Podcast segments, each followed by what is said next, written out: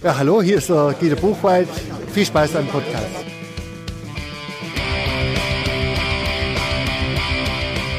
Rund um den Brustring. Der VfB Stuttgart Fan Podcast. Wir spielen in der zweiten Liga, unsere Fans gehören in die Champions League. Das ist, ähm, wie gesagt, mit keinen Worten zu erklären.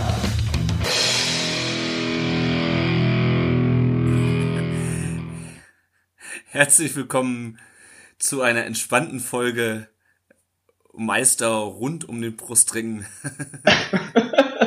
mein Name ist Lennart. Hallo Tom.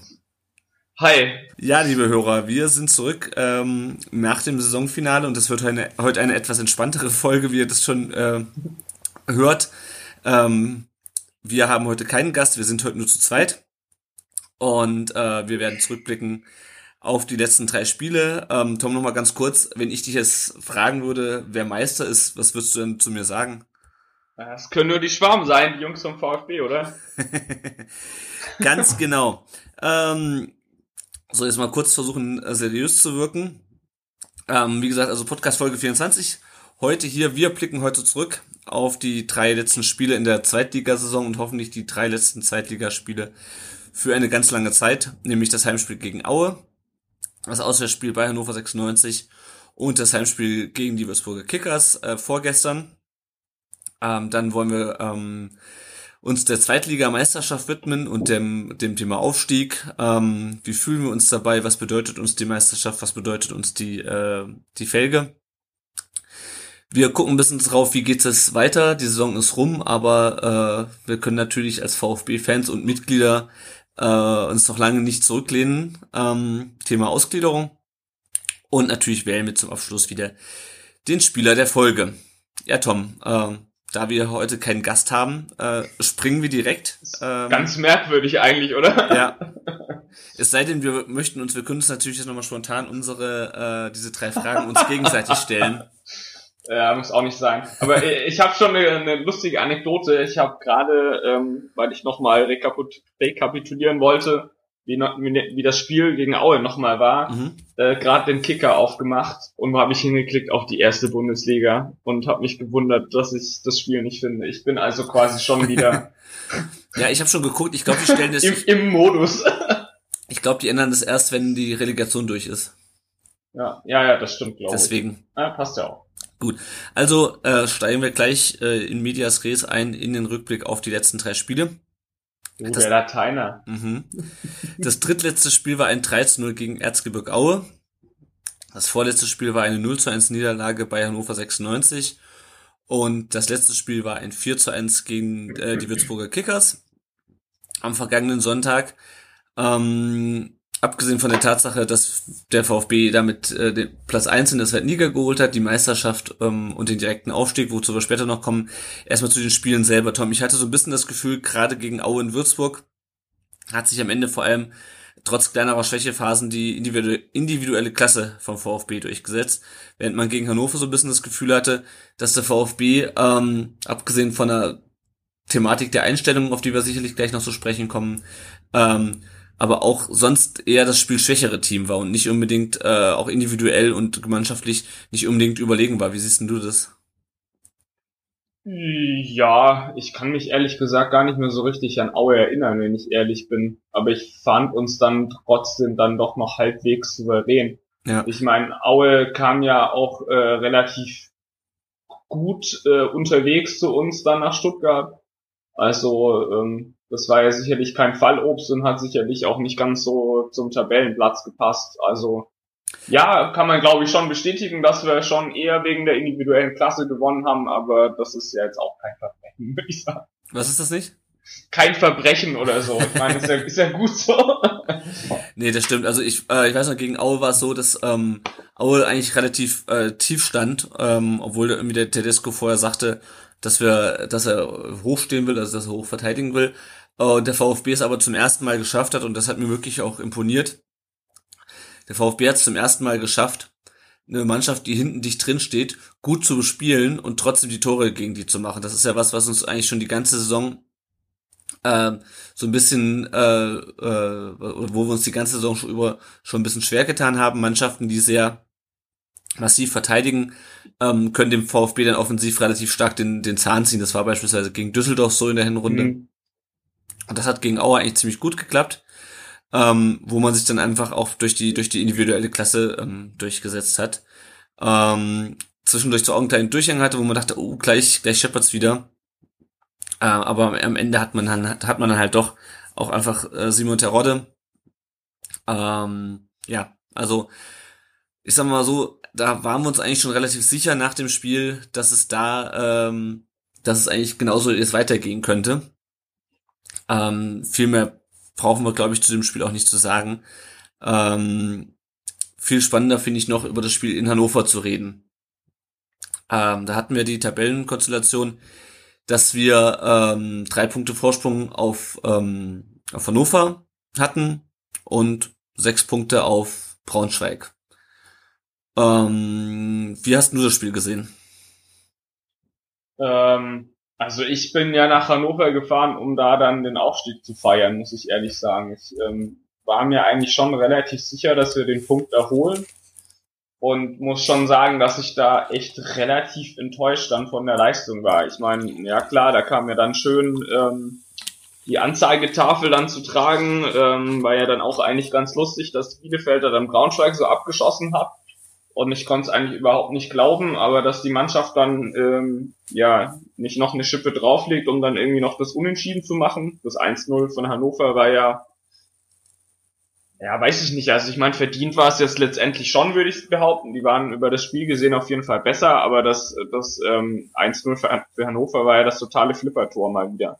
Ja. Also ich glaube, ähm, Maxim war das, der da dann den Ball unglücklich abfälscht, beziehungsweise dann in Richtung vom 16er spielt. Und äh, Baumgartel kriegt den Zugriff nicht und der Hannoveraner macht das Ding rein über den Pfosten oder so. Also mm. ja, was mich ja oder noch zum Spiel. Ja, also ähm, genau, das, das Tor war einfach ähm, ja ärgerlich, würde ich vor allem sagen. Ähm, da kann man Baumgartel auch nicht so richtigen Vorwurf machen. Er versucht halt Nö, gar nicht. Er versucht halt irgendwie noch den den Fuß da dran zu kriegen ähm, schafft's aber nicht.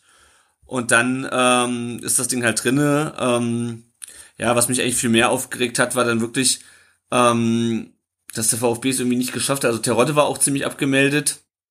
Also ich glaube, der VfB, wir hätten noch äh, zwei Stunden weiterspielen können und hätten wahrscheinlich kein Tor mehr gemacht.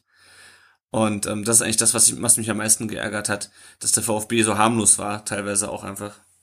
Ja, Hannover stand einfach ganz gut und war halt irgendwie immer diesen Tick schneller, würde ich sagen. Also ja. es war einfach irgendwie, weiß ich nicht, der VfB hat da gefühlt mit nur 90 Prozent gespielt und das hat dann halt einfach nicht gereicht. Und was mich dann vor allem genervt hat, waren dann irgendwie die Aussagen von, von Gentner und Wolf, dass man dann halt doch äh, aufgrund der Ergebnisse in Bielefeld das Risiko nicht gehen wollte, da nochmal äh, irgendwie das, das Tor zu machen Wobei ich das irgendwie für eine fadenscheinige Ausrede gehalten habe. Das war nicht merkwürdig. Also, mhm. also meinst hätte du doch nix, nichts ausgemacht, äh, hätten wir da das 2-0 noch gefangen. Und selbst wenn du das 2-0 fängst, dann kannst du von mir aus äh, dich hinten reinstellen und versuchen, okay, Hauptsache wir kriegen kein drittes mehr oder was. Ja. Aber ja, warum man den Weg dann nicht komplett zu Ende geht, klar, da gehört dann immer noch ein Gegner dazu, aber das hat mich schon ein bisschen genervt. Da ging es ja dann auch relativ schnell auf Twitter und Co. gegen Gentner. Hm. Und ich war dann schon relativ erstaunt, ähm, dass das dann auch Wolf dann mehr oder weniger so gesagt hatte in der Pressekonferenz. Da war ich schon etwas ähm, ja, an, angefressen, muss ich sagen. Es war ja. ja auch eine ganz merkwürdige Stimmung in, in Hannover, oder wie hast du das gesehen? Also jetzt unter den Fans, wir waren ja beide dort. Ja, also vor allem dann halt nach dem Spiel, weil man irgendwie ähm, damit nicht so richtig was anfangen konnte äh, mit dieser Situation. Du bist quasi aufgestiegen, weil ähm, Arminia Bielefeld ja so hoch gewonnen hat. Ähm, aber dann irgendwie auch wieder nicht, weil ähm, du hast zwar zehn Punkte, äh, drei Punkte Vorsprung und zehn Tore Vorsprung auf Braunschweig. Und eigentlich müsstest du durch sein, aber du, es ist halt nicht diese, diese rechnerische Gewissheit einfach. ähm, ja, und dann, ich, wie, wie du gerade sagst, ich, ich finde es auch erschreckend. Ich weiß halt nicht, ob die sich das hinterher versucht haben, die Leistung dadurch schön zu reden, so ein bisschen, ähm, oder ob es wirklich so war, oder ob wirklich äh, auch Wolf zwischendurch gesagt hat, okay Leute, äh, Bielefeld führt 6-0, schaltet mal einen Gang zurück, es klangt auch so. Ähm, ich, meine, es ist natürlich jetzt ähm, wir wollen ja heute nicht zu negativ sein. Ähm, ist natürlich am Ende ein bisschen Klagen auf hohem Niveau. Aber irgendwie, ich, keine Ahnung, also ich bin an dem Tag um 6 Uhr aufgestanden ähm, und ich musste dann nicht mal von Stuttgart nach Hannover fahren. Ähm, die Leute fahren da mit, mit äh, fast waren wir 9000 Leuten hin, äh, die VfB-Fans. Und dann sagt die Mannschaft, ah ja gut, wir, wir bräuchten jetzt nur noch ein Tor, ähm, um wirklich rechnerisch durch zu sein. Aber es langt ja irgendwie auch so, und deswegen äh, gehen wir jetzt nicht mehr da auf, auf, das, auf, das, auf, das, auf den Ausgleich ähm, mit dem Argument, naja, wenn du jetzt hier ein zweites Tor fängst, das äh, wäre ja doof. Wo ich mir denke, ja, hä? Wenn du jetzt ein zweites Tor fängst, dann hast du halt drei äh, Punkte und neun Tore Vorsprung auf Braunschweig statt zehn Toren. Also, ich ja, was ich ganz, was ich ganz lustig fand, war ja dann tatsächlich nach Abpfiff, dass sich die Mannschaft dann irgendwie schon ziemlich gefreut hat, auch berechtigterweise finde ich. Man klar, das war rechnerisch noch nicht durch, aber eigentlich war es klar und die, die Hannoveraner sind ja komplett eskaliert und die standen schlechter da als wir. Das muss man ja auch mal so sehen. Ja. Aber da, als dann die Mannschaft in die Kurve kam, äh, wurde ja auch erstmal irgendwie gefeiert, aber keiner wusste so richtig, was los ist. Und mhm. dann wollten sie ja, glaube ich, irgendwie zurück, aber dann, ich weiß nicht, ob das Gentner war oder keine Ahnung, oder nee, Maxim war ja relativ schnell dann bei den Fans. Und erst dann sind sie ja dann quasi nochmal zum Abklatschen gegangen und haben ordentlich nochmal gefeiert so. Also die, die wussten ja gefühlt selber nicht so ganz genau, wie sie damit jetzt umgehen sollen. Also ja, du hast halt verloren, bist aber trotzdem quasi aufgestiegen. Es war ich habe das im Bus ja dann mit so, naja, so ein bisschen Coitus Interruptus mäßig gewesen. So, es ist äh, kurz davor richtig geil zu sein und dann ziehst du halt raus, ne?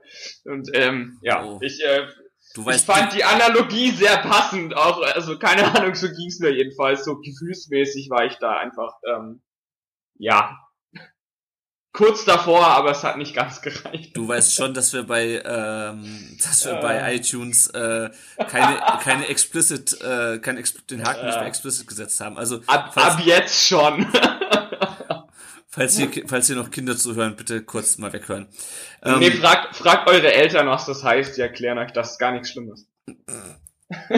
ja, also irgendwie ähm, war es um äh, in deinem äh, sprachlichen Duktus zu bleiben, war es als ein bisschen unbe unbefriedigend in Hannover.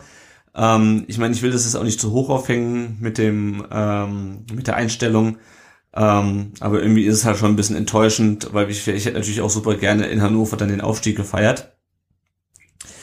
Ähm, ja, das konnten wir dann eine Woche später tun äh, gegen äh, Würzburg am vergangenen Sonntag. Ähm, auch da fand ich jetzt die erste Halbzeit, äh, die erste Halbzeit doch, muss ich sagen, ist nicht so wahnsinnig gut. Ähm, der VfB, ich habe das im Blog auch geschrieben, VfB hat so ein bisschen Sommerfußball gespielt, oder? Ja, also es war auch nicht furchtbar schlecht, fand ich. Also es war schon, hm, ja, weiß nicht, wie ich sagen soll. Ich meine, du kommst halt schon dann irgendwie mit, also Zimmermann macht dann ja schon das 1-0, vorher dann schon äh, die, die Geschichte mit Maxim, wo er dann äh, statt selber abziehen noch versucht, irgendwie auf Kincheck abzugeben. Mhm. Also ähm, ich fand schon, dass wir unsere Chancen hatten und ich fand auch nicht, dass wir schlecht gespielt haben. Nee, also, schlecht nicht. Ich fand halt ein bisschen. Aber ja, so, Sommerfußball passt schon ganz gut, aber das lag schon auch am Gegner, fand ich. Die ja. waren ja furchtbar schlecht. Ja. Also, dass da diese eine Situation, dass die da das 1-0 nicht machen, das ist ja ein Witz. Naja, also, also das ist. Äh, ich fand das auch ganz erschreckend und ich meine, wenn man sich dann überlegt, dass die uns in der, äh, im Hinspiel noch 3-0 äh, weggehauen haben. Ja. Und zwar wirklich weggehauen. Ja, ich ich habe ähm, gerade nochmal die Hinrundentabelle offen. Da ist Würzburg auf Platz 6 mit 27 Punkten. Ja. Und jetzt steigen die ab äh, als 17. mit 34 Punkten. Das sind sieben Punkte, haben die in der Rückrunde gemacht. Also das ist unfassbar. Das kannst du eigentlich keinem erzählen. Also keine Ahnung, was bei denen schiefgelaufen ist. Äh, ich glaube, Wolf hat das ja in der Vor Vorbereitung zum Spiel irgendwie gesagt, dass die äh, einfach extrem enge Spiele dann verloren haben. Ich glaube, die der VfB dann gewonnen hat, die in Nürnberg und so weiter. Ähm, ja, das ist ja mal, wie schnell es gehen kann. Also unfassbar eigentlich. Ja. Das, ähm, ja. Ja, also was mir noch gut gefallen hat beim Spiel war das, also wie gesagt, man muss natürlich das auch immer dazu sagen, dass halt wirklich Würzburg dann auch irgendwann durch war und ähm, da auch nicht mehr viel Gegenwehr kam, aber das ähm, Zusammenspiel von Terode und Ginczek äh, hat mir sehr gut gefallen, also gerade ja, wo dann wo dann Ginczek nochmal rübergelegt hat auf Terode beim 2-0, glaube ich. Ja. Und auch später oder auch dann der, der Dropkick von, von äh, Ginchek zum, zum 4-1, ja. das war natürlich auch bombenstark. Ja, ähm, wer mir auch noch aufgefallen ist, tatsächlich Baumgartel. Mhm. Der, ich weiß gar nicht, war das Form 3-1, Form mhm. 4-1, ich weiß es nicht mehr genau, aber da hat er ja auch top den Ball. Das war das 2-1, ähm, glaube ich. Äh, das oder das 2-1. 2-0, ja, genau. Oder 2-0, keine Ahnung. Ähm, jedenfalls nimmt er da den Ball ja auch äh, mega geil mit und mit mega viel Dynamik nach vorne. Das fand ich auch echt extrem stark. Also ich hoffe, ja. dass wir den auch länger binden können. Ja. ja. Also es war auf jeden Fall, also gerade das Tackling war spitze. Ähm, und dann hat, hat er halt äh, direkt den, den Gegenangriff eingeleitet. Ja, ähm, so, das haben wir eigentlich, sind wir eigentlich relativ schnell durch diese drei Spiele durchgeflügt, aber ich glaube, das liegt auch so ein bisschen daran, dass halt, ähm, ja, dass halt das gegen Aue relativ deutlich war, gegen Würzburg relativ deutlich und gegen Hannover ähm, kann man im Grunde auch nicht mehr viel dazu sagen, als das eigentlich mehr möglich gewesen wäre. Aber im Endeffekt ähm, ging es ja jetzt auch in den letzten Spielen nicht mehr um so wirklich viel. Ähm, und so wirklich viel Spannung war ja dann auch nicht wirklich, auch nicht mehr wirklich drin. Ne? Also auch in Hannover, was war ja erst nicht zum, zum Nägelkauen.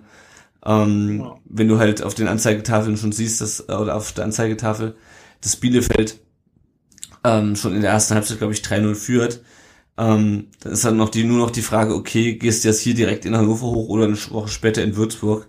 Ja, ähm, also ich würde mal sagen, die entscheidenden Schritte zur, zum Aufstieg und zur Meisterschaft, die wurden eigentlich gut gegen Aue natürlich gemacht. Ähm, aber auch ja, dann schon. Sicherlich gegen Union, würde ich behaupten, und Nürnberg. Also ja. Union, Nürnberg waren, glaube ich, schon nochmal ultra wichtige Spiele. An ja. der Stelle kann man auch auf jeden Fall mal Danke nach Bielefeld schicken. und vielleicht auch eine kleine Entschuldigung für die peinlichen Gesänge dort. Aber ja. Ja. kam ja zum Glück nicht so wie äh, dort prophezeien. Du meinst das, du meinst das, äh, wir steigen auf und ihr steigt ab, was man dann nach dem Spiel in, in Bielefeld. Exakt das, was ich äh, einfach ja. relativ affig oder finde ich eigentlich bei fast jedem Gegner affig. Ähm, gegen die lustigen Blauen ist mir das wurscht, aber ja, wir sind ja nun doch selber abgestiegen und sollten, glaube ich, die Fresse da einfach nicht so groß machen. Aber gut, das ähm, ja. anyway. Ja. Ähm, ganz kurz, ähm, wenn wir noch auf die, auf die Spiele zurückblicken, wer ein bisschen weniger in den Fokus gerückt ist, ist jetzt ähm, Ebenezer Ofori. Der war ja zwischenzeitlich mal ähm, doch äh, sehr prominent äh, auch im, in den Medien vertreten, ähm, mit, als er ein paar Mal von Anfang an gespielt hat. Was meinst du, warum der wieder so ein bisschen ins ähm, in, ähm, in die zweite Reihe gerückt ist in den letzten Spielen? Puh, keine Ahnung, ehrlich gesagt. Also ich fand, der hat's ganz gut gemacht eigentlich. Ja. Hm. Weiß gar nicht, hat er gegen Aue hat er noch gespielt, oder? Ja, der hat, wurde auch jetzt gegen Würzburg noch eingewechselt, aber er hat halt nicht mehr diese ja. diese ähm, die Startelf-Einsätze, die er halt vorher gehabt hat. Ja, weiß ich nicht. Vielleicht hat sich, oh, sorry, vielleicht hat sich Zimmermann auch einfach aufgedrängt. Ja. Also ich finde, die sind beide auf einem relativ ähnlichen Level. Zimmermann ist halt eher die Lunge, läuft, mhm. läuft viel und ja. ähm, Ofuri löst das, glaube ich, sogar ein bisschen spielerisch so mehr, würde ich fast behaupten. Ja. Also ich bin, bin absolut gespannt, ähm, wie das in Liga 1 dann aussehen wird. Denk aber auch, dass da ein Sechser kommen wird, aber das ist äh, Thema vielleicht für eine andere Folge. Ja. ähm, ja, ähm, ich denke auch, dass äh, und äh, was meine was meine Vermutung ist, dass er halt ähm, zwar schon ähm, sehr ballsicher ist, aber dass dann ähm, Hannes Wolf dann irgendwie in der Schlussphase doch eher auf ähm, bewährte Kräfte noch so ein bisschen setzen wollte. Mhm. Ähm, und deswegen dann ähm, doch ja Gentner natürlich den Vorzug, äh, also Gentner natürlich sowieso den Vorzug gegeben hat. Aber dann auch eher nochmal Zimmermann, weil der halt ähm, einfach so ein, so, so ein Lauftier ist. Ähm, ja, das soweit eigentlich zum Spielerischen, zu diesen drei Spielen. Ähm, noch ein anderes Thema zum Würzburg-Spiel ähm, oder generell zu den Spielen. Äh, gegen, gegen Aue war es, glaube ich, noch nicht so schlimm, aber gerade für die Spiele in Hannover und gegen Würzburg äh, war natürlich der Run auf die Karten äh, riesig, weil, das wissen wir schon aus den letzten Jahren, wenn es um was geht, ähm, dann geht der Schwabe auch ins Stadion. Und äh, was mir dann irgendwie in der, Woche vom Würzburg-Spiel aufgefallen ist, ähm, da ich auch viel bei Facebook unterwegs bin, ist, dass sich Leute mit Karten für den Gästeblock äh, im Neckarstadion eingedeckt haben, und zwar nicht für den äh, nicht für den Oberrang, was ja äh, in dem Spiel da Würzburg jetzt auch keine 6000 Leute mitbringt, ähm, was kein Gästeblock war, sondern im Unterrang im Stehblock der Gäste. Ähm, was hältst du davon? Ja, ich ich finde es ein bisschen respektlos, ehrlich gesagt. Ich kann es irgendwie auch nachvollziehen. Also mir ist das, glaube ich, lieber, als äh, wenn Leute dann irgendwie 300 Euro für eine Karte bezahlen. Aber ja, ach, ich, ich, ich weiß nicht. Klar will man dann irgendwie dabei sein. Kommt auch ein bisschen drauf an, was da dann so vorgefallen ist. Ich meine, wenn man sich da dann neutral reinstellt, ähm, finde ich das nicht schlimm, ehrlich gesagt. Mhm. Wenn man da dann im Fan-Dress drin steht und äh, die Würzburger steigen ab und äh, du machst da dann die Mega-Party da drin, dann finde ich es relativ affig. Aber ja. Ich persönlich habe da jetzt auch nichts mitbekommen. Keine Ahnung, ich kann dazu eigentlich nicht viel sagen. Also ich weiß auch nicht, ob da wirklich was passiert ist. Ähm, also ich finde halt, es ist halt so eine grundsätzliche Sache. Ähm, klar, ich meine, dass man mal irgendwie inkognito in, in einen anderen Block geht ähm, oder meinetwegen auch im eigenen Stadion in den Gästeblock, das mag mal vorkommen. Ich könnte es persönlich nicht. Ähm, Bei deinem Gefluche auf gar keinen Fall. Aber ich finde es dann halt auch einfach, ähm, also sich da hinzustellen und dann einen VfB-Sieg zu feiern. Ähm, ich meine, klar, jeder will da irgendwo dabei sein, aber auf der anderen Seite ist das Stadion, wenn das Stadion halt voll ist, ist das Stadion voll. Ähm, und da dann noch irgendwie sich auf Gedeih und Verderb äh, wie, wie dann in den Gästeblock zu gehen, nur damit man noch dabei ist, da fehlt mir irgendwie so ein bisschen das Verständnis für. Also es hätte mich jetzt nicht kommt ja so oder so immer noch an Karten, finde ich. Aber ja. vielleicht sind wir da auch äh, besser vernetzt als andere. Aber ich habe schon den Eindruck, dass man eigentlich zu jedem Spiel irgendwie noch Karten zu vernünftigen Preise, heißt Originalpreise, kommt ja. und ja. Ja, also wie gesagt, ich fand es einfach ein bisschen, bisschen respektlos ähm, den Würzburgern gegenüber, ähm, wenn man, also klar, wenn Leute da wirklich dann eskaliert sind. Ich habe es nicht gesehen, es hat es auch keine, man konnte es aus der Ferne auch keine Massenschlägerei ausmachen. Ähm, ich fand es aber einfach grundsätzlich so eine Sache, das macht man halt nicht einfach. Also ähm, gerade wenn dann die, der, die gegnerische Mannschaft kurz vorm Abstieg steht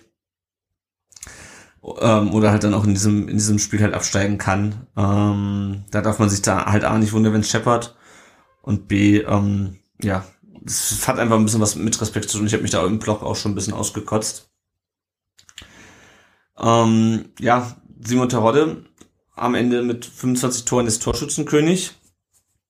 Ähm, hat also ist in zwei Spielzeiten äh, insgesamt 50 Tore gemacht. Ähm, ja, fällt dir noch was zu Terodde ein, außer geil?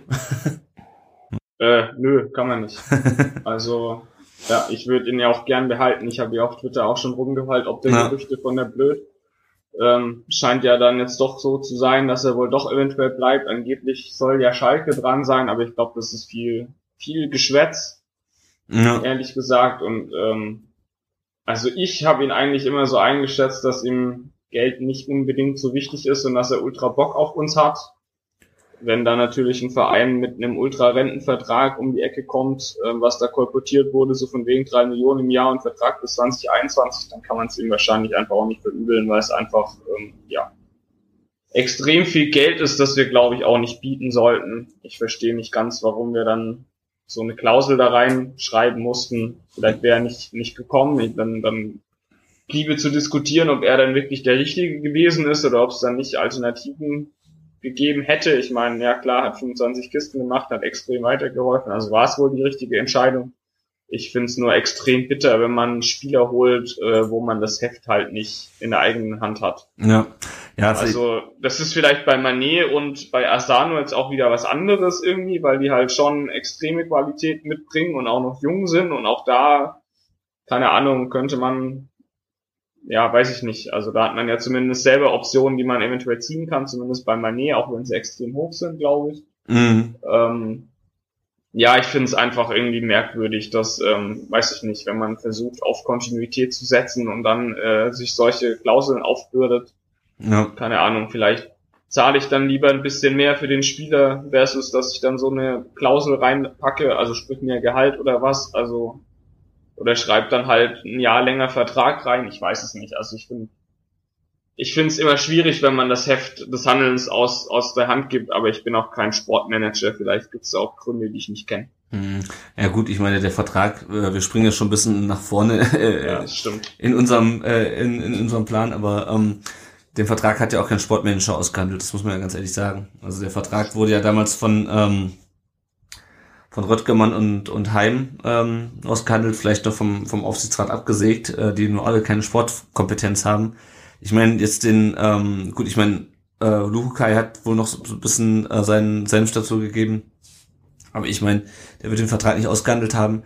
Ich finde es auch nicht besonders, äh, also das ist jetzt eigentlich ein No-Brainer, den Torschützenkönig der letzten Saison zu verpflichten. Ja, das stimmt. Ähm, und dann, ähm, also zunächst mal zum Vertrag und dann nochmal dann noch mal zu, zu Terodde selber. Also so eine Klausel da reinzuschreiben ähm, oder sich reinschreiben zu lassen vom Spieler, die, die ja auch jetzt erst bekannt wurde. Ne? Das, also bis vor zwei Tagen wussten wir ja davon gar nichts. Ja. Ähm, da so eine Klausel sich reinschreiben zu lassen, das ist, das ist schon ziemlich dämlich. Also das. Also, naja, sagen wir mal so, ich meine, wenn man sich die Klausel reinschreiben lässt, wenn man nicht aufsteigt, dann verstehe ich das sogar. Also ja. dann, dass da ein Spieler mit 29 da so eine Klausel drin haben will, schön, ja, kann ich voll nachvollziehen. Ist dann natürlich auch doppelt bitter, aber das wäre okay, so finde ich zumindest. Genau, man hätte es ja beim Nichtaufstieg reinschreiben können, aber ja. sowas beim, also so eine Klausel reinzuschreiben, dass er in jedem Fall äh, wechseln kann für so eine für so eine Ablösesumme, dass er praktisch das Doppelte von der ähm, von der Ablöse ist, das, was wir in Bochum gezahlt haben. Und dann ähm, ja, das ist, wie gesagt, das kam ja auch erst, erst äh, die, die Tage raus, dass es diese Klausel gibt. Ähm, das passt falsch, also klar, ich meine, der VfB will es natürlich auch gerne so darstellen, dass Heim und Rüttgermann den, äh, den Verein in einer schwierigen Zeit über Wasser gehalten haben. Ähm, ich fand es, wie gesagt, die Verpflichtung von Lukai damals war schon, ähm, war schon jetzt keine Glanzleistung, die späte Verpflichtung von, von Schindelmeiser auch nicht unbedingt ähm, beziehungsweise die Tatsache, dass es so spät war und äh, also mit dieser Ausstiegsklausel ähm, das äh, offenbart ist auch nicht das große Verhandlungsgeschick, würde ich mal sagen. Also ich meine, ähm, klar kann man sagen, ist halt so, aber ich meine, das ist unser wichtigster, wichtigster Spieler diese Saison gewesen und könnte es auch in der Bundesliga werden. Und ähm, dass man sich den so einfach dann ähm, abluchsen lässt vielleicht am Ende, ähm, ist unschön. Und ich meine, die andere Seite ist natürlich die von Terodde selber, ähm, die mich auch ein bisschen verwundert. Ich habe ja auch das Interview in der Freunde gelesen und ich meine, klar, ein Fußballspieler erzählt immer, wie schön es ihm bei seinem jetzigen Verein gefällt und ähm, dass alles ganz toll ist und äh, das ist nicht zweite Liga, das ist der VfB, das ist mir alles klar. Aber irgendwie hatte ich ihn jetzt nicht so eingeschätzt, dass er jetzt ähm, hatte ich ihn nicht so als, als so, so ein Globetrotter äh, eingeschätzt, der ist nach einem Jahr beim Verein ähm, schon gleich den nächsten, schon gleich zum, zum nächsten Verein geht. Ähm, ich meine, klar, er hat sich natürlich mit 50 Toren in, äh, in zwei Spielzeiten äh, für die Bundesliga ganz klar empfohlen. Der hätte ja auch schon vor der Saison wahrscheinlich zu den Bundesligisten wechseln können. Aber irgendwie finde ich es ein bisschen überraschend, ähm, dass er überhaupt mit dem Gedanken spielt, äh, zu wechseln. Ähm, weil ich meine, bei uns ist er Stammspieler, bei einem etablierten Bundesligisten ist er das vielleicht nicht. Da ist er dann unter ferner Liefen. Ähm, ja, ich glaube, der aktuelle Stand ist jetzt, vorher hieß es ja, dass das Gladbach an ihm interessiert sei und ähm, die Sportbild schreibt, dass, äh, beziehungsweise die Bildzeitung schreibt am Freitag schon, dass er schon mit Gladbach quasi sich einig ist und jetzt schreibt die Sportbild heute, dass es dann nicht so der Fall ist. Ich glaube, der aktuelle Stand ist jetzt, ähm, dass es nicht der Fall ist, dass äh, es steht, steht irgendwo, dass Schalke interessiert ist und irgendein ausländischer Verein. Ähm, aber ich finde es halt ein bisschen schade und das, obwohl ich lang genug Fußballfan bin und die Mechanismen des Profigeschäfts kenne, finde es ein bisschen schade irgendwie, dass er, dass er überhaupt mit dem Gedanken spielt, ähm, jetzt schon wieder zu gehen. Oder? Ja, wir sind so romantisch. Ja, das sowieso. nee, ich finde, ich, äh, ich finde das auch, aber jetzt, ja, warten wir einfach mal ab, was rauskommt, würde ich sagen. Ich glaube, ähm, Spekulationen bringen nicht viel. Nee, das sowieso nicht, klar. Ja, mal sehen. Ganz wichtig, was trinkst du denn? ich trinke heute äh, mal wieder Schuffshop. Das wird aber jetzt nicht zum Episodentitel, keine Sorge. Ja, ist nicht so schlimm. Aber ich trinke was ganz Leckeres. Und zwar da bin ich mal gespannt. von dem Erik, der den äh, Kinocast Podcast macht, findet man unter Kinocast bei ähm, Twitter, hat mir ein Care-Paket geschickt, weil er selbst keinen Alkohol trinkt, mit vier Bieren, die er von Reiko ähm, geschickt bekommen hat, der das wohl nicht wusste. Reiko, ähm, also erstmal danke dafür. Ich trinke die auch gerade schon. Äh, das Lager ist sehr lecker, das ist schon weg und gerade bin ich beim Rotbier. Ähm, Ratsherren. Das IPA kenne ich, glaube ich, auch schon. Ähm, das gibt's dann in einer der nächsten Folgen auf jeden Fall. Danke, danke, danke dafür. Hat mich sehr, sehr, sehr gefreut. Hat mich sehr gewundert, äh, als ich nach dem Hannover-Spiel nach Hause kam ähm, und Montag dann irgendwie das Paket abholen musste. Hat mich gewundert, was zum Henker ist das denn? Jedenfalls ist das Bier von Reiko und Reiko hat einen Podcast, der nennt sich Nachtzug nach Hamburg. Ähm, Reiko ist oft unterwegs, habe ich auf, dem, äh, auf der Homepage gelesen und äh, denkt da viel über das Leben nach. Und ähm, ja, bringt öfters mal so kleinere Podcasts, sage ich mal, raus. Also relativ kurze Episoden mit fünf bis zehn Minuten, wenn ich das richtig gesehen habe. Da geht's dann mal um äh, Themen wie Hybridautos oder sowas, äh, verschiedene Städte, die er bereist. Ähm, Finde ich ganz spannend ähm, ja, hört mal rein und äh, beim nächsten Auswärtsspiel in Hamburg können wir ja vielleicht mal was ausmachen und äh, ja, vielleicht irgendwo in der Schanze mal ein Bierchen trinken gehen. Das würde mich sehr freuen. Sehr schön. Ja, also hört sich auf jeden Fall super, super interessant an, äh, auch von mir. An dieser Stelle schönen Gruß an Reiko. Ähm, ich höre da auf jeden Fall mal rein und ähm, ja, vielleicht klappt das ja in Hamburg. Nachtzug nach Hamburg.de. sehr schön, sehr schön, sehr schön. Cooler Name. Gut, dann ähm, äh, denke ich mal, haben wir die drei letzten Spiele jetzt ähm, und damit auch die letzten Spiele dieser Saison ähm, durchgesprochen. Ähm, was dann nach Abpfiff passierte, ähm, war irgendwie absehbar. Ähm, nämlich es kam zum äh, viel erwarteten Platzsturm. Ich muss sagen, ich fand das ja schon so ein bisschen, der VfB bzw. der Holger Laser, der Stadionsprecher des VfB, hat das schon so ein bisschen herausgefordert. Ich meine, der VfB muss natürlich, das ist ganz klar, äh, also grundsätzlich will die DFL natürlich keinen Platzsturm, weil irgendwie keine Kontrolle und da könnten ja Hooligans und äh, was weiß ich was passieren. Zweitens hat es natürlich einen Sicherheitsaspekt, das ist gar keine Frage, das, das darf man äh, auch äh, Jahre nach, äh, nach Hillsborough nicht vergessen, dass viele Menschen in dem Fußballstadion, die sich unkontrolliert bewegen, immer nicht so ganz ohne ist. Ähm, aber wenn dann Holger Laser, und ich habe es im, im Blog so geschrieben, mit der Stimme eines jugendlichen Zeltlagerleiters sagt, liebe, Fans, liebe Fans, die Mannschaft kommt zu euch auf die Tribüne. Bitte bleibt auf euren Sätzen. Nochmal, und dann nochmal so zehn Minuten vor Abpfiff. Bleibt auf euren Plätzen. Ähm, dann war es irgendwie schon, also, keine Ahnung. Ich, ich bin. Ach, das wäre auch so oder so passiert. Ja. ist doch scheißegal, was der Raser da erzählt. Ich, ich, also, das, ich, ich glaube auch, dass so oder so passiert ist. Ich glaube nur, äh, er hat's. es hat irgendwie das so ein bisschen noch so, es war so ein bisschen mit Ansage. Ähm, ja, das stimmt. ja, also ich fand es eigentlich, ähm, nimmt man mal jetzt die ganzen Risiken, die natürlich bei, bei, dabei sein können. Ich fand es eigentlich ziemlich geil. Ähm, also diese, und auch selbst wenn es nicht super spontan war, diese, diese, ich mag diese Art von, äh, von halb spontane Emotionalität beim Fußball. Ähm, es hat irgendwie was so leicht anarchisches und irgendwie ist es geil, wenn man ähm, auf der Tribüne steht und das ganze Start, äh, das ganze das ganze Spielfeld ist voll mit, äh, mit VfB-Fans, die sich auch einfach nur freuen. Ähm, das ist ja, glaube ich, ist mal vielleicht abgesehen vom Plattsturm, ähm, dem letztes Jahr gegen Mainz, das war ja auch, das ist eigentlich fast immer so. Ähm, Düsseldorf damals, ähm, die Leute haben sich einfach gefreut und ich fand's irgendwie, ich fand's irgendwie schön. Wie fandst du's? Ja, ich fand's auch ziemlich geil. Ähm, ja, du hast ja die Kritikpunkte ein bisschen schon angesprochen. Ich ja, ich meine, wenn man sich freut, dann will man auf den Platz und das wäre ja auch ein geiles Fest auf jeden Fall. Ähm, wir standen ja im Block und ich hatte ähm, vom Block aus so ein bisschen den Eindruck, dass äh, gerade auch die aktive Fanszene so ein bisschen verdutzt war, hatte ich den Eindruck. Ich weiß nicht, wie du das siehst. Also ich habe da dann öfters mal so die äh, Vorsänger gesehen, die dann irgendwie, weiß ich nicht, die, die kamen mir irgendwie ein bisschen verdattert ja. vor. Also keine Ahnung, weil ich, ich habe so den Eindruck, dass man denen, die halt äh, einfach jedes Scheißspiel mitfahren, halt so ein bisschen die Feierei verwehrt hat mit der Mannschaft, mehr oder weniger. Ja, wobei, ah ja, wobei. Also, oder, oder siehst du, also ich, ich finde das jetzt nicht unbedingt schlimm oder so, mhm. aber ich fand es halt lustig, dass ähm, die, äh, ja, wo man immer sagt, so ja, die Ultraharten und was weiß ich, ähm, dass die eigentlich jetzt dann am bravsten waren, mehr, oder weniger. Ne? Die sind äh, brav im Block geblieben. Ja. Äh, da haben sich andere in den Blöcken ja auch ein bisschen anders aufgeführt. Äh, weiß ich nicht, ob wir da noch drauf kommen wollen. Ähm, ja, aber was mir bei Twitter dann tatsächlich noch aufgefallen ist, dass sich der äh, Sebi da beschwert hatte, mhm. ähm, der ja Rollstuhlfahrer ist. Ja. Und die haben ja leider zum Beispiel auch gar nichts mehr dann davon mitbekommen, weil, naja, man sitzt halt einfach tief im Rollstuhl und, naja, während des Spiels stelle ich es mir ehrlich gesagt ziemlich geil vor da auf den Plätzen, weil man dann halt schon relativ nah dran ist.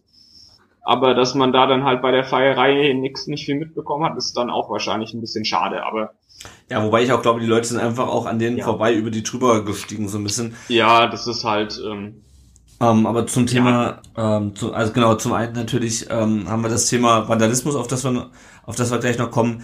Ähm, zum Thema Ultras, ich glaube, ähm, ich glaube auch schon, dass die, ich glaube nicht, dass sie wirklich überrascht waren.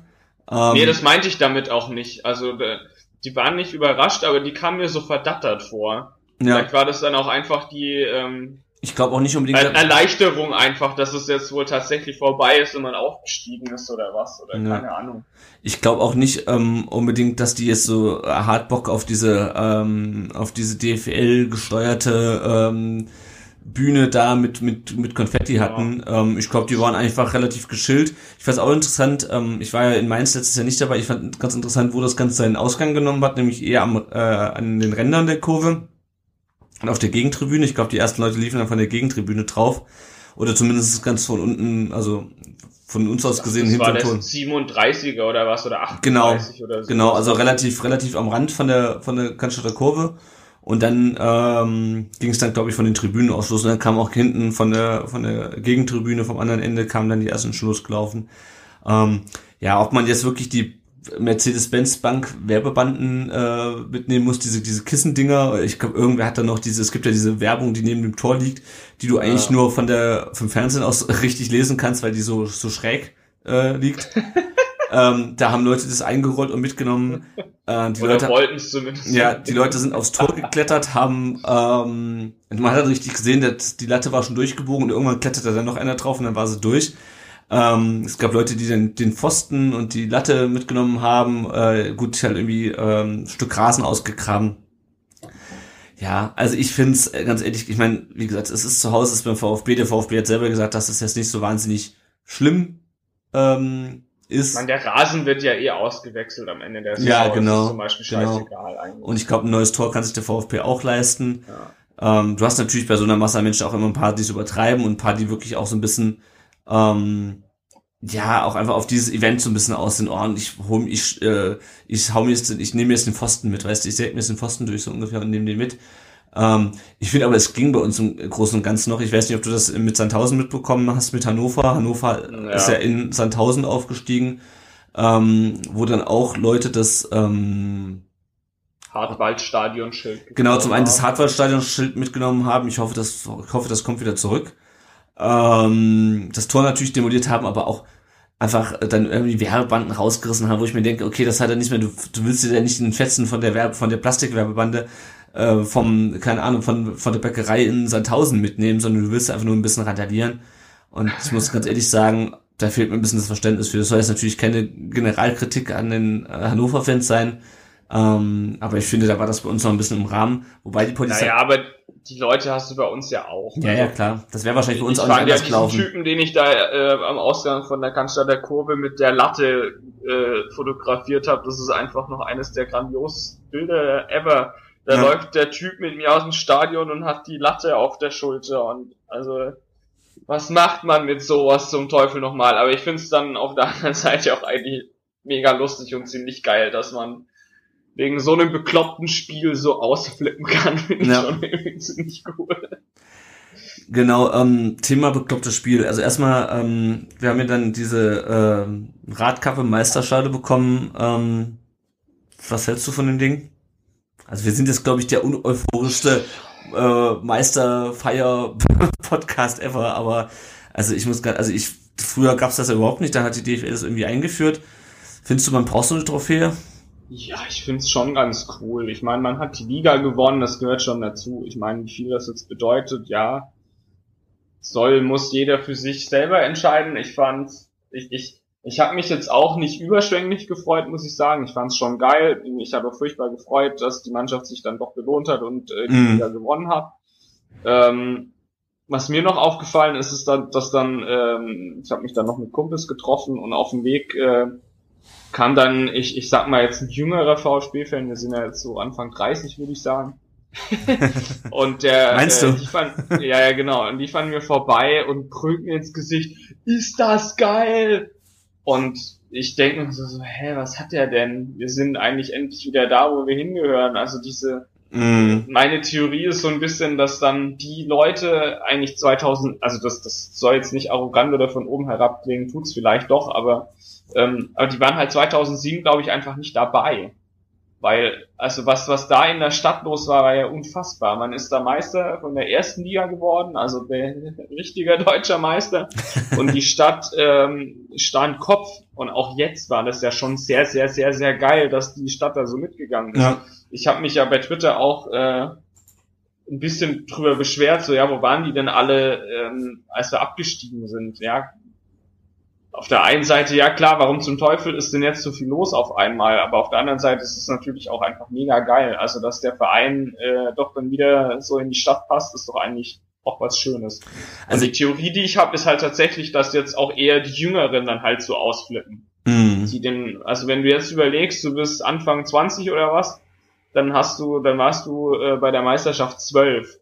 Ich behaupte mal, da hast du das aktiv nicht unbedingt mitbekommen. Mhm. Zumindest jetzt nicht irgendwie, äh, dass du da 34 Spiele mitgemacht hast oder was, oder dich jetzt ak extrem aktiv an, an das letzte Spiel da dann gegen Cottbus erinnerst oder so. Und ich glaube, für die ist das jetzt schon sehr, sehr geil und die machen dann natürlich auch Party hart und das finde ich auch eigentlich nicht schlimm. Das stimmt schon. Also das ist, ähm, das ist ein ganz guter Hinweis von dir. Das ähm, hatte ich noch gar nicht so drüber nachgedacht. Weil ich meine, wir sind jetzt, wie du gesagt hast, schon über schon jenseits der 30, ähm, können uns sogar noch an den Pokal 697 erinnern. Da waren äh, manche derjenigen, die da gestern gefeiert haben, noch nicht mal auf der Welt. Ähm, ja, also das ist vielleicht wirklich für einige die erste große Feierlichkeit, Titel, wie auch immer, ähm, in ihrer Fankarriere. Ähm, ich muss aber dennoch sagen, dass ich jetzt, also der VfB beispielsweise, ich habe auch geschrieben, der VfB verkauft jetzt Fanartikel mit der Aufschrift Erstklassik. Und ich weiß, das ist für mich so ein bisschen wie mit diesem Schal damals niemals zweite Liga. Ich weiß nicht, was ich damit soll.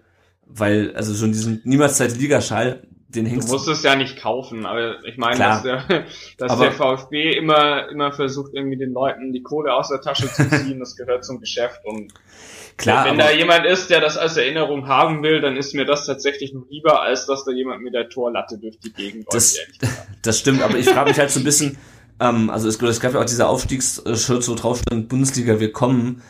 Ich weiß nicht, also vielleicht bin ich da auch zu alt und zu äh, grumpy und zu arrogant, aber für mich ist jetzt irgendwie die Tatsache, dass der VfB erstklassig ist, weder was Außergewöhnliches noch eine besondere Errungenschaft, sondern das ist eigentlich der Normalzustand. Also ich habe jetzt auch, glaube ich, im Blog geschrieben, dass halt der Wiederaufstieg eigentlich vor allem eine Pflichterfüllung war. Sondern natürlich, ich meine, ich will jetzt keinen Saisonrückblick hier starten, ich meine, es war natürlich eine Leistung, ist gar keine Frage, äh, eine sportliche. Ähm, aber keine Ahnung, ich, klar, aus der Perspektive, äh, dass man schon die Meisterschaft 2007 mitgemacht hat, kann man vielleicht auch diesen Aufstieg nicht so krass feiern. Ähm, in einem anderen Alter und mit einer anderen Perspektive vielleicht schon. Ähm, aber ich finde, ich finde es gerade ein bisschen übertrieben, ähm, ein bisschen nur. ähm, wie, wie Ja, aber du versuchst ja auch dann das mitzunehmen als Verein. Das ist ja auch, glaub, also das kann man ihnen, glaube ich, auch nicht vorwerfen. Das ist ja auch gut so, dass es so ist. Mhm. dass man versucht in der in der Euphorie jetzt ja die Leute mitzunehmen, da Shirts zu machen, ja, äh, die heiß zu machen. Ich meine, es gab jetzt wieder, was ich auch äh, ziemlich lustig finde, dass jetzt wieder wohl relativ viele neue Mitgliedsanträge Ja, ja. dann dann gemacht wurden. den Tweet habe ich auch gesehen, ja. Ähm, ich find's cool. Ich meine, ich war auch so ein Arsch, der 2007 dann endlich mal Mitglied wurde. Ich meine, ich bin vorher auch schon zum VfB gegangen, so nicht so regelmäßig und so weiter. Ja. Und irgendwo hat, ja, 2007 war schon auch mein Start. Und ich finde, ja, wer mir das vorwerfen will, kann das tun. Ähm, wahrscheinlich auch berechtigt, aber wenn das jetzt wieder bei anderen so ist, also dass jetzt der Startpunkt für andere Fans ist, die dann Bock auf den Verein haben, finde ich das eigentlich ganz gut.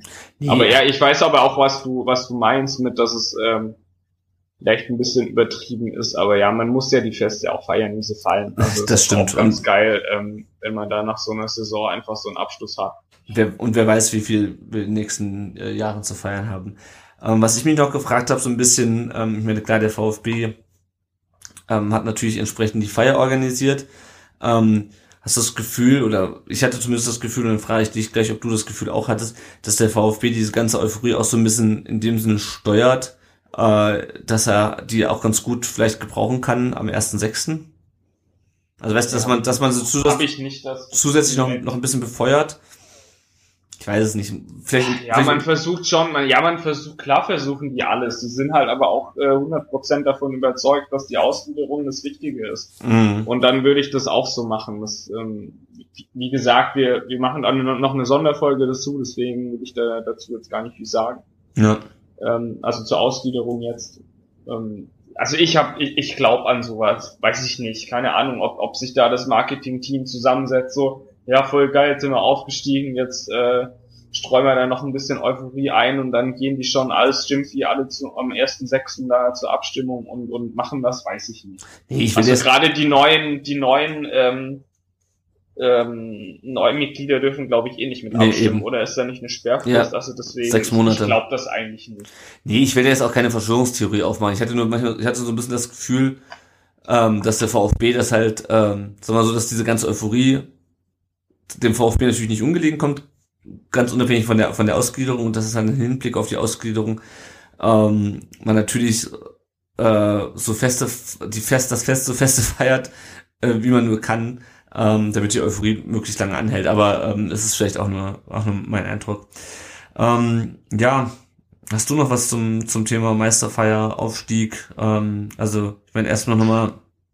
Also ich, ich, muss sagen, ich war, ich war ja dann äh, nicht auf dem Vasen, mir war das alles ein bisschen zu, äh, ich muss mal kurz tippen. Mir war das alles zu, äh, weiß ich nicht, einfach alles ein bisschen zu voll, mhm. ehrlich gesagt. War es dir zu voll und oder warst du zu voll?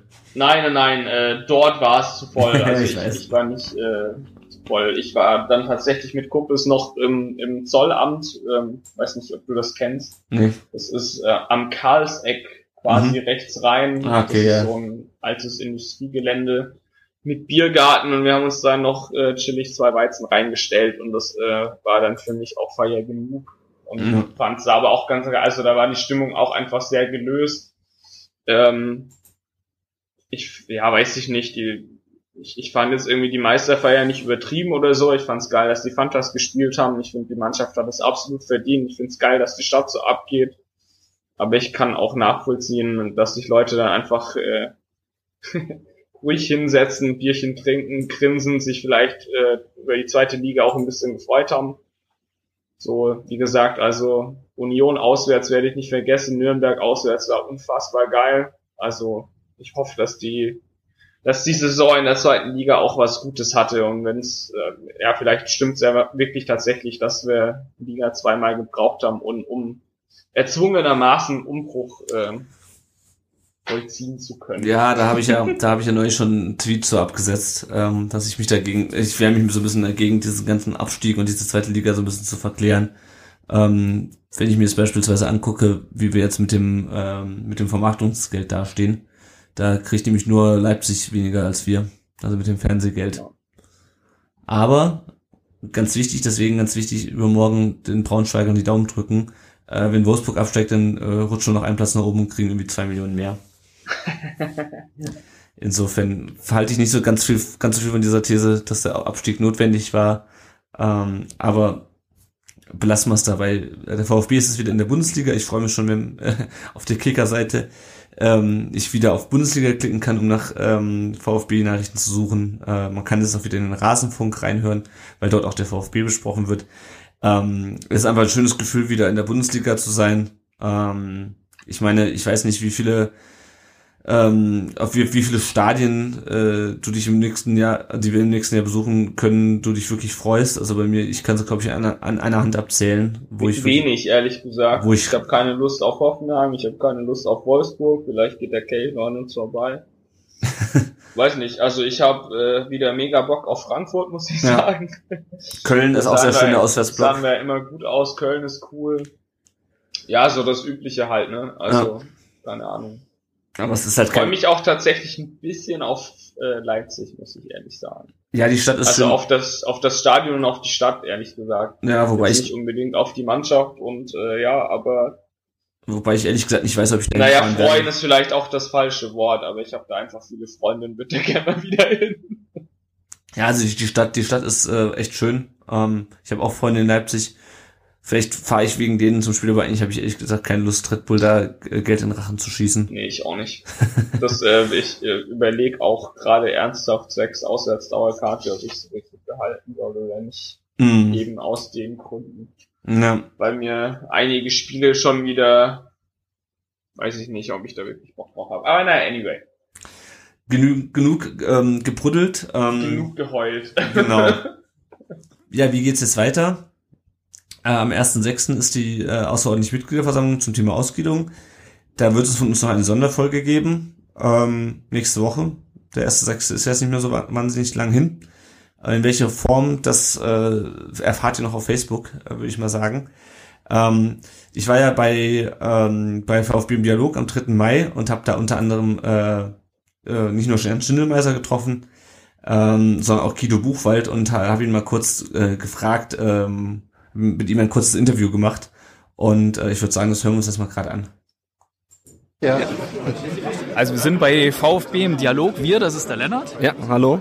Meine Wenigkeit, der Erik. Und wir haben jemanden getroffen. Hallo, Herr Buchwald. Hallo, grüß Gott. Ja. Schön, Sie hier zu sehen. Wir haben gar nicht damit gerechnet, aber... Ja, nee, ich bin ja im Ehrenamt beim VfB Stuttgart und ja. äh, es ist, glaube ich, wichtig, auch Präsenz zu zeigen. Und man hat ja auch viel vor, man möchte die Ausgliederung voranbringen und das möchte ich unterstützen und deshalb bin ich da. Ja, okay. Ähm, wir hatten gerade noch eine Frage gehabt, die sich bei uns aufgedrängt hat, als wir sie gesehen haben. Willst du sie mal stellen? Ja, äh, welche, Sie waren ja auch früher Verteidiger. Welcher von den aktuellen Verteidigern gefällt Ihnen denn am besten? Wer den sehen Sie das so als den legitimen Nachfolger? Ich spreche vom VfB Stuttgart, oder? Ja, ja, von, von da, ja, welche ja, Verteidiger am besten sprechen. Äh, sind ja. Ich glaube, der, der Timo Baumgartel ist ein riesengroßes. Talent. Er ist für sein Alter schon sehr, sehr reif. Natürlich äh, würde ich mir wünschen, wenn er einen erfahrenen Spieler noch neben sich hätte, dass er noch sich weiter steigern kann, in Ruhe weiter steigern kann.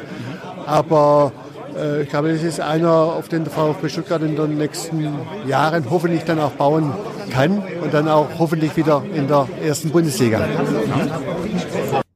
Ja, das war das Interview mit äh, Guido Buchwald. Ähm, wenig überraschend äh, äh, sieht auch er äh, Timo Baumgartel so ein bisschen als den legitimen Nachfolger in der Innenverteidigung. das nur dazu. Ähm, das wollten wir euch noch mitteilen. Ähm, ja, ansonsten, äh, abhängig vom Thema Ausgliederung ist natürlich noch das Thema Transfers. Über Simon Terodde haben wir schon gesprochen. Ähm, wir haben auch, ich hatte auch kurz mit, äh, oder etwas länger mit ähm, Jan Schindelmeiser gesprochen und der hatte dann gesagt, dass er jetzt natürlich momentan viergleisig fährt. Ähm, das zu dem Zeitpunkt, als die, als die, der Aufstieg noch nicht feststand, jetzt fährt er wahrscheinlich nur noch zweigleisig. Nämlich, dass er halt mit Ausgliederung die erste und zweite Liga planen muss und ohne Ausgliederung die erste und zweite Liga planen nur muss. Nur die erste Liga, bitte, nur die erste. Ja, damals, damals, als ich das an, am Anfang, so. Anfang Mai, als ich mit ihm gesprochen habe. Ähm, und jetzt muss er natürlich nur noch die erste Liga planen, nur halt ähm, muss einen Plan haben für Ausgliederung und äh, äh, für ohne Ausgliederung. Ähm, ich weiß nicht, also ich meine, klar, der VfB muss natürlich warten, wie viel Geld er jetzt dann irgendwie beisammen hat, um den Transfer auszugeben. Ich hoffe aber trotzdem, dass äh, Schindelmeiser jetzt schon im Hintergrund auch die Gespräche führt, weil irgendwie so gefühlt, ich habe heute mal beim Kicker geguckt, was mit den ähm, wer bei den anderen Vereinen so als neuer, als neuer Spieler gehandelt werden. Ich glaube, Hannover hat schon den Torwart von Darmstadt so gut wie verpflichtet und den Ostscholek von, vom HSV. Mhm. Und beim VfB ähm, ist irgendwie noch gar nichts und ähm, wir haben heute erst den 23. Mai, also da gehen auch noch sieben Tage ins Land, äh, beziehungsweise acht Tage ins Land, ähm, bevor dann der VfB ähm, eventuell weiß, wie viel, mit wie viel Geld er äh, einkaufen gehen kann. Ähm, ich habe so ein bisschen die Befürchtung, dass uns da eventuell schon der eine oder andere Spieler durch die Lappen gehen könnte oder? Ach, das glaube ich nicht. Ich bin da tiefenentspannt. Und ich glaube auch, dass, ähm, dass Schindelmeister tatsächlich schon einiges auf die Wege gebracht hat, zumindest mit denen, na, auch, auch, äh, ja, unabhängig von der Ausgliederung, äh, weiß er, glaube ich, wo es drückt.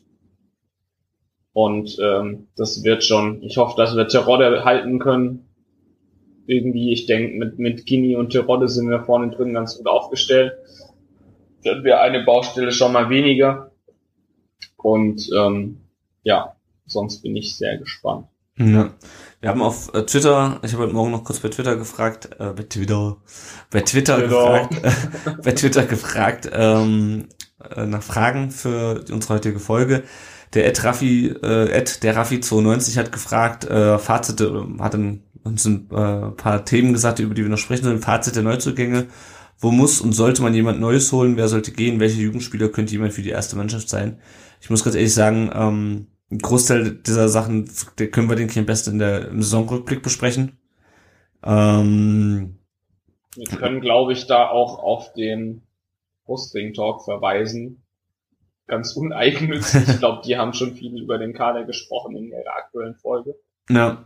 Ähm, ich meine, dass wir mit Manet zufrieden sind, das, das, das ist klar. Ähm, wo man jemand Neuen, Neues holen muss.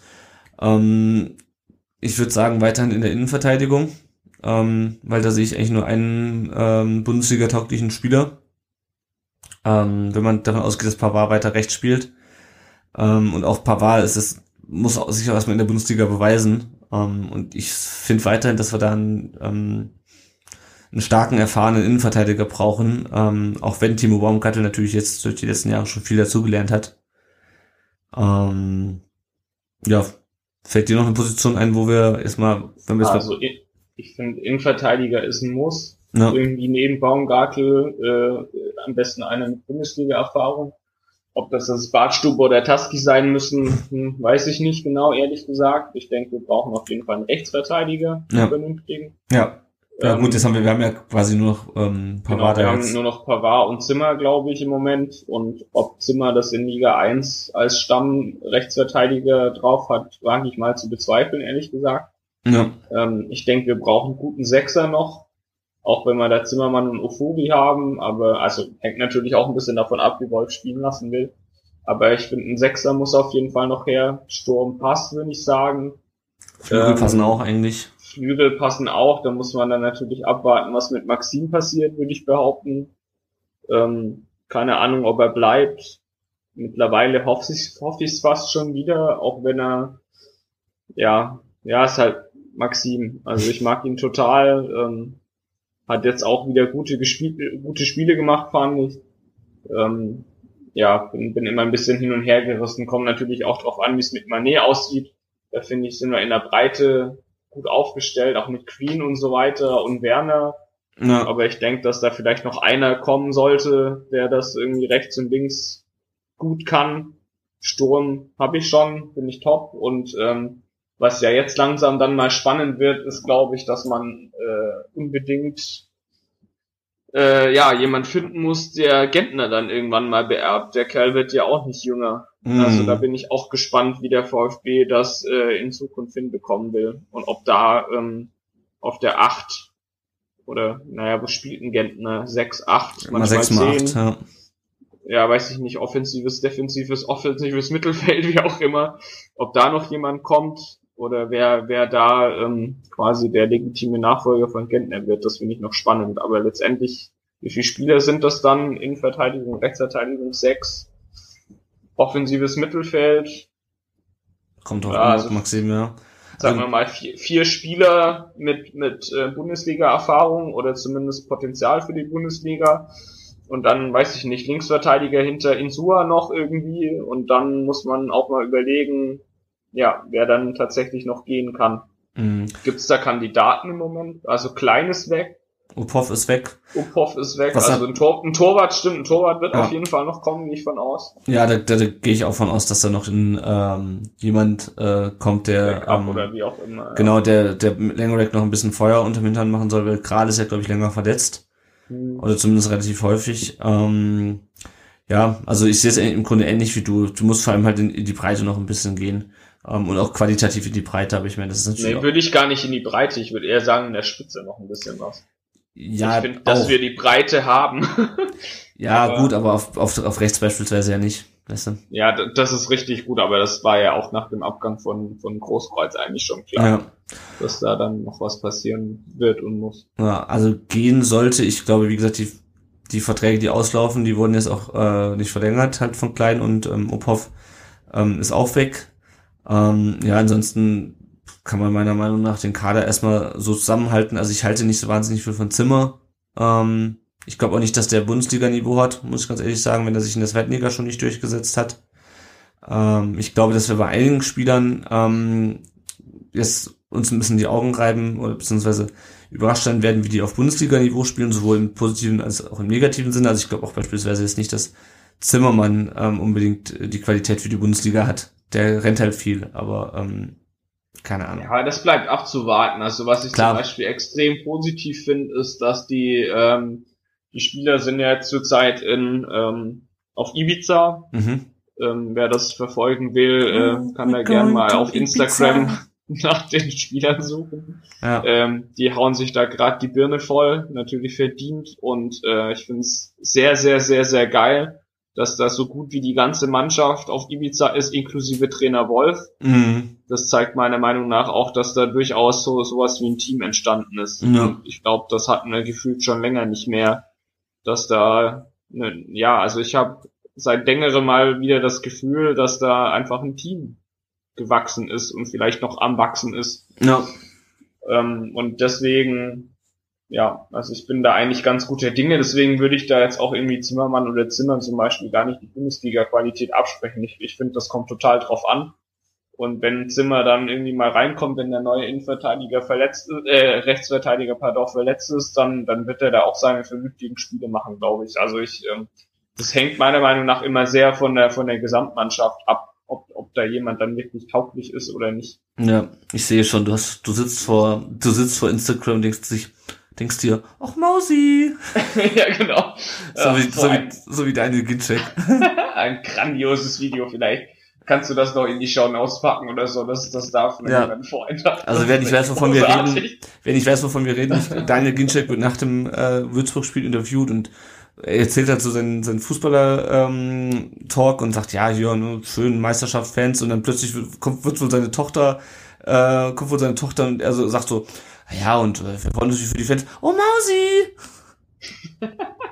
und auch so mit einem, mit einem herzzerreißend putzigen, großer Augenblick, äh, es war zum Schießen, wunderbar sympathisch, ja. Ähm, Jugendspieler, muss ich ganz ehrlich sagen, also welcher Jugendspieler könnte für die erste Mannschaft, könnte man für die erste Mannschaft sein? Ich glaube ehrlich gesagt keiner momentan. Die A-Jugend hat gerade so den Klassenerhalt in der äh, Bundesliga geschafft. Die B-Jugendspieler sind meistens vom Alter her noch nicht so weit. Äh, die zweite Mannschaft, da werden mit Sicherheit ein, zwei vielleicht hochkommen. Ähm, vielleicht, wenn wir heute schon äh, eine Folge haben, wo wir von Hölzchen auf Stöckchen kommen, äh, sollte man nochmal Tobi Radgib erwähnen, der seine Karriere beendet hat nach über, ich glaube, 300 Spielen für, für die zweite Mannschaft des VfB. Ähm, an dieser Stelle äh, vielen Dank, Tobi. Ähm, ja, also ich glaube nicht, dass die Jugendspieler jetzt direkt in die erste Mannschaft auch wirken. Aus der zweiten Mannschaft muss man mal schauen. Die haben ja auch gerade den Klassenerhalt geschafft. Schauen wir mal. Bin auch gespannt, ob Hans Nuno Sapai sich in der nächsten Saison äh, noch mehr ins Rampenlicht spielt oder nicht. Ähm, genau, soweit zu den Fragen von Ed der Raffi 92. Ähm, um mal wieder ein bisschen uns das zu fokussieren. Äh, am 18. August geht die Bundesliga-Saison wieder los. Das könnt ihr euch schon mal äh, rot im Kalender anmarken. Eine Woche vorher gibt's Pokal, also alles so wie früher. Ähm, ich nehme an, der alles so wie früher. wie geil. der Spielplan wird wahrscheinlich irgendwie im Juli rauskommen und ich glaube, ich genau, ich habe gelesen, dass das neue Trikot des VfB dann auch zum Trainingsauftakt ähm, bekannt gegeben wird weil es wurde ja das offensichtlich nicht vorgestellt, deswegen wird es wahrscheinlich zum Trainingsauftakt bekannt gegeben. Ich bin mal gespannt. Gut, ähm, dann, ich glaube, der einzige Teil heute, der heutigen Folge, der so bis nach Plan verläuft, jetzt ist äh, die Wahl zum Spieler der Folge. Ähm, soll ich, äh, willst du? Ähm, oh, ich kann gern. Gut, dann hau rein. Also, bei uns gibt's ja die äh, wohlbekannte Kategorie Wahl zum Spieler der Folge. Ähm, heute ist Folge Nummer 24, das heißt, es geht darum, ähm, die Spieler seit 95, äh, die die Nummer 24 getragen haben, ähm, auszuwählen. Vielleicht solltest du die Einleitung machen. ja, mach mal. Ich, genau, ich also ich, vor. okay, ich, ähm, äh, ich führe das fort, was, was äh, der Tom hier so wirr sagt. Also, Es das kann man ja alles schneiden, das kann man ja alles genau. schneiden. Wer es noch nicht weiß, beim VfB und in der Bundesliga gibt es seit der Saison 1995, 1996 feste Rückennummern und in jeder Folge, äh, wer es noch nicht kennt, wählen wir den Spieler aus, äh, dessen Rückennummer ähm, mit der Nummer der Folge korrespondiert, äh, seit es feste Rückennummern gibt eben. Äh, in der letzten Folge waren es äh, Alex Klepp und Gerhard Poschner, die beide die Nummer 23 getragen haben. Und jetzt äh, suchen wir den Spieler der Folge 24, also den besten Spieler oder äh, unseren Lieblingsspieler mit der Nummer Rückennummer 24 der letzten knapp 20 Jahre. Und jetzt darf der Tom ähm, die Namen verlesen, von wann bis wann sie die Rückennummer getragen haben und was zu denen sonst noch so zu sagen gibt. So, dann fangen wir an. Von 95 bis 96 war bei uns Tobias Büttner. Kennen wahrscheinlich die wenigsten, ähm, ich ehrlich gesagt auch nicht. Er hat nicht mal einen Wikipedia-Eintrag. War zwischenzeitlich Trainer in Öffingen. Ähm, mehr ist mir über ihn leider nicht bekannt. Dann geht's weiter mit ähm, Mario Maric von 96 bis 97 war bei uns, äh, ist in Heilbronn geboren, achtfacher kroatischer Nationalspieler, war ähm, in der Zeit bei den Amateuren und zuletzt Sportdirektor bei, der SGV Freiberg und äh, ja, ist zwischendurch auch dann ordentlich rumgekommen. Dann geht's weiter. Jörn Schmiedel hatte von 98, ja, cooler Name, Jörn Schmiedel. Heilige Scheiße, ich trinke nie wieder während des Podcasts, das ist ja furchtbar. Äh, also, oh Mann, ey. Jörn Schmiedel hatte die Nummer 24 von 98 bis 99, kam 97 aus Geislingen, hat äh, 96 Spiele für unsere Amateure gemacht, war später noch in Reutlingen, Aalen und Degerloch und studiert heute in Tübingen und ist Trainer des Kreisligisten SC Wurmlingen. Dann hat von 2000 bis 2002 Thomas Ernst die 24 getragen. Verwirrt mich jetzt etwas, weil wir einen Thomas Ernst kennen. Ja. da musste ich auch dran denken. Hallo äh, Thomas. Das ist cool, hi. War zweiter Torwart hinter Timo Hildebrand, äh, ist aus Wiesbaden, hat lange in Frankfurt gespielt, kam dann von Bochum zum VfB und war später noch in Kaiserslautern und ähm, ist jetzt Spielerberater, genau. Dann ähm, die zweite mit Benjamin Adrian, ähm, hatte die 24 von 2002 bis 2003, ist der Sohn von Rainer Adrian, kam 2000 zum VfB und hat 71 Spiele für die Amateure gemacht, war später bei Braunschweig und St. Pauli.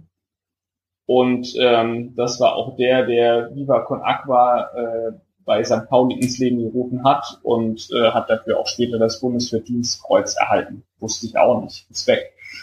Ähm, dann geht's weiter mit äh, Marcel Schuren, spricht man das wahrscheinlich mhm. aus, von 2005 bis 2006. Kam 96 mit 11 zum VfB und hat bis 2007 85 Spiele für die Amateure gemacht. Wir haben viele Amateure dieses Mal, oder? Ja, die waren dann halt einmal im Kader, glaube ich, und haben dann eine Rückennummer da, dafür bekommen, aber ähm, haben halt nie gespielt. Genau, ähm, war dann später noch in Osnabrück und Sandhausen, ähm, wo er dann wegen der Verwicklung in den Wettskandal äh, entlassen wurde. Er war quasi dafür bereit äh, zu manipulieren, hat aber nichts gemacht. Ja. Ähm, ist jetzt beim VfL Nagold. Dann geht's weiter mit Bernd Nerik von 2006 bis 2007. Galt mal als die große Sturmhoffnung, war von 98 bis 2007 im Verein ähm, hat alle Nachwuchsnationalmannschaften durchlaufen und äh, dachte es am Ende für den VfB auch ein Bundesligaspiel, wurde nach Unterhaching ausgeliehen, spielte später in Fürth und aktuell beim FC St. Pauli. Dann geht's weiter mit Sven Ulreich. Der war ähm, oder hatte die Nummer äh, 24 von 2007 bis 2010, kam 98 vom TSV Schornbach zum VfB und machte bis 2015 76 Bundesligaspiele und entschied sich dann, Frührentner in München zu werden. Kann man so machen, wenn man das will.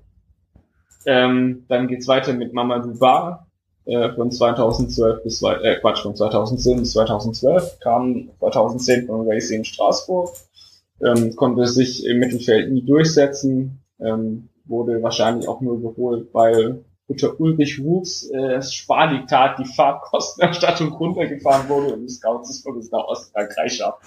Das habe ich dir Okay.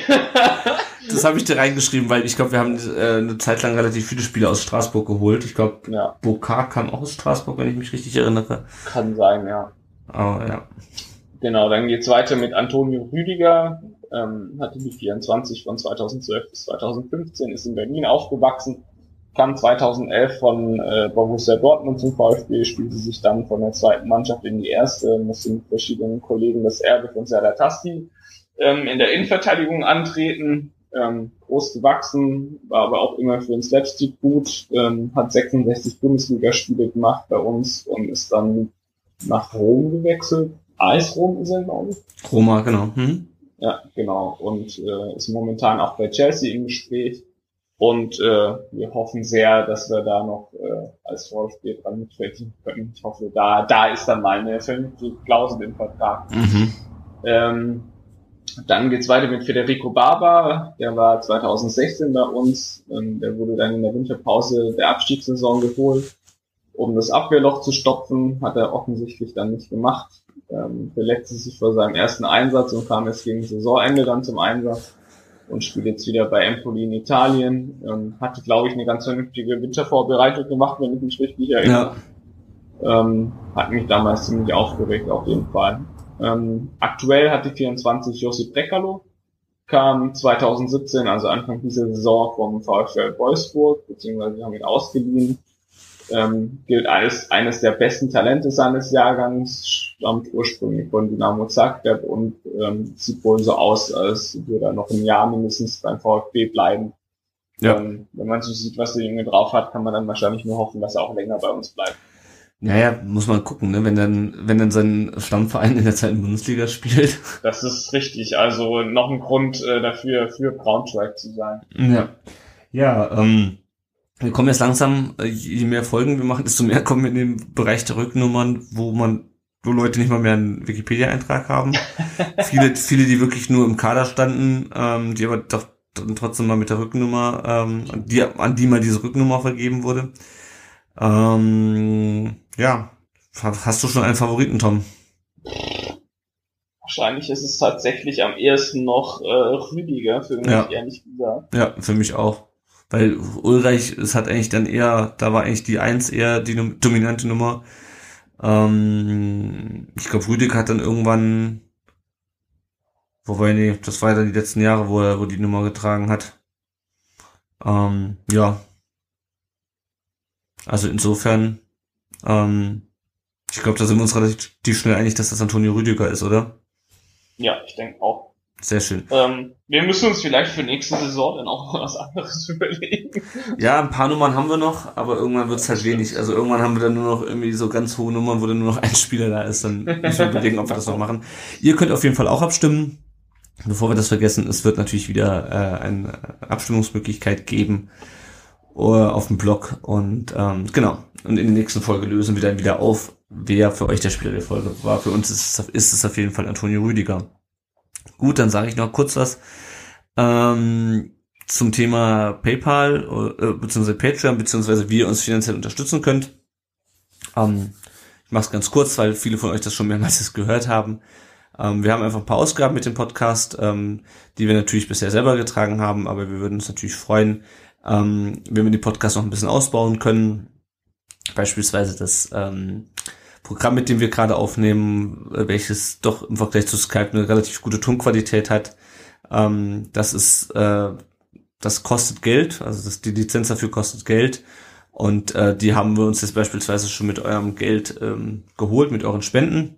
Ihr könnt uns entweder über Patreon spenden, das ist ähm, ein Dienst, bei dem man regelmäßig Spenden äh, an jemanden überweisen kann. Ähm, da gibt es auch äh, Belohnungen sozusagen für euch. Ähm, guckt euch das einfach mal an. Ähm, das, ihr müsst auch keine Riesenbeträge spenden, uns reichen auch schon kleinere Beträge. Ähm, je nachdem, wie viel man spendet, kriegt man halt eine größere oder schönere Belohnung. Das Ganze findet ihr unter patreon.com slash rudb. Ähm, wir haben dort bisher drei Unterstützer, einer will nicht genannt werden, die anderen beiden äh, haben sich mit ihrer Spende auch das, äh, das Recht erkauft, ähm, im Podcast genannt zu werden. Das sind einmal der Matthias und der Ron, den wir auch vor kurzem in der Podcast-Folge zu Gast hatten. Die sind auf dem Timo Hildebrand-Level. Das heißt also mit fünf Euro eingestiegen und werden jetzt in jeder Folge genannt. Wenn ihr das auch wollt, ähm, könnt ihr euch, könnt ihr uns bei Patreon unterstützen. Ähm, wenn ihr uns nur einmalige Spende zukommen äh, lassen wollt, dann könnt ihr das am besten über PayPal tun. Da haben wir beispielsweise von Paul neulich eine Spende über 10 Euro bekommen. Was haben wir uns davon gekauft? Zum einen hat der Tom ein neues Mikro, das hört man noch nicht, äh, weil ich es noch nicht geschafft habe, ihm das zu überbringen. ähm, und Was noch bei deinen Eltern liegt, oder? Genau. Ähm, und zum anderen halt, wie gesagt, die Lizenz für dieses Programm, ähm, die wir auch schon bezahlt haben.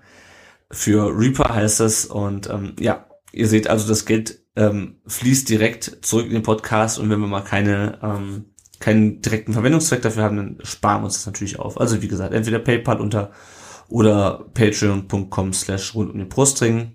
Ähm, ihr könnt auch einfach bei uns auf die Seite gehen und dort auf rund um den Brustring unterstützen ähm, klicken. Wir freuen uns natürlich auch immer über euer Feedback.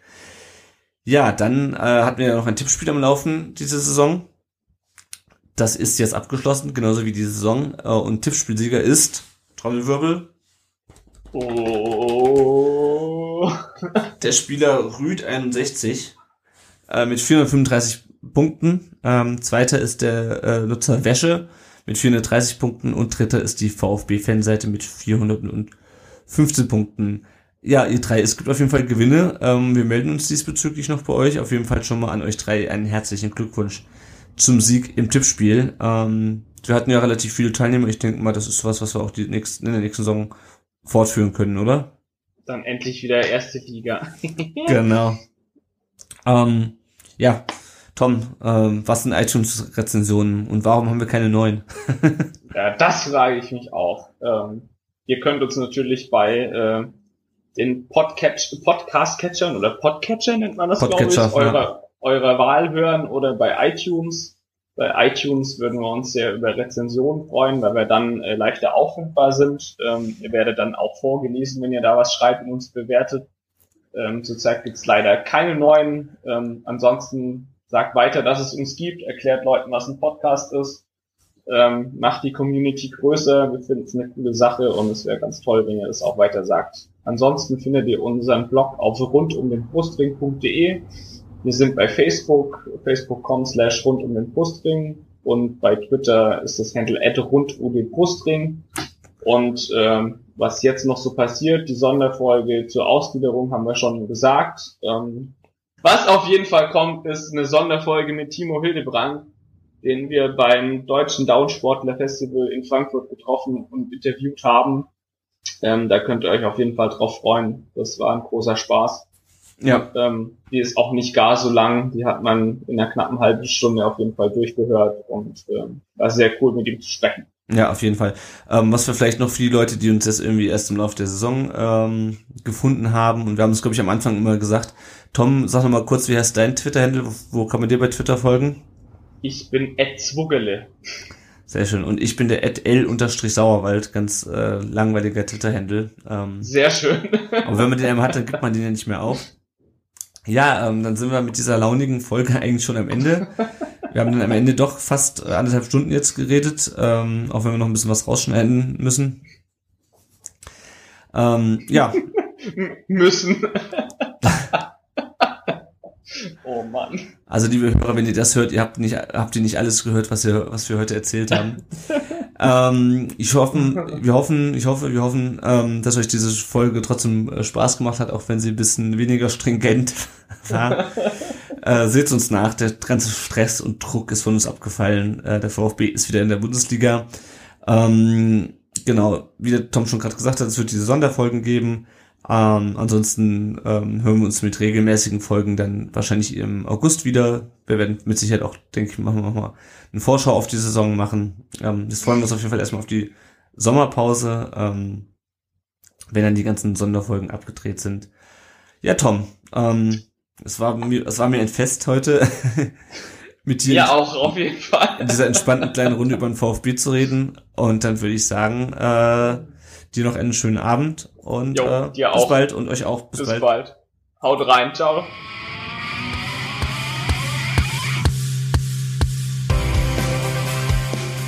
Rund um den Brustring. Der VfB Stuttgart Fan Podcast.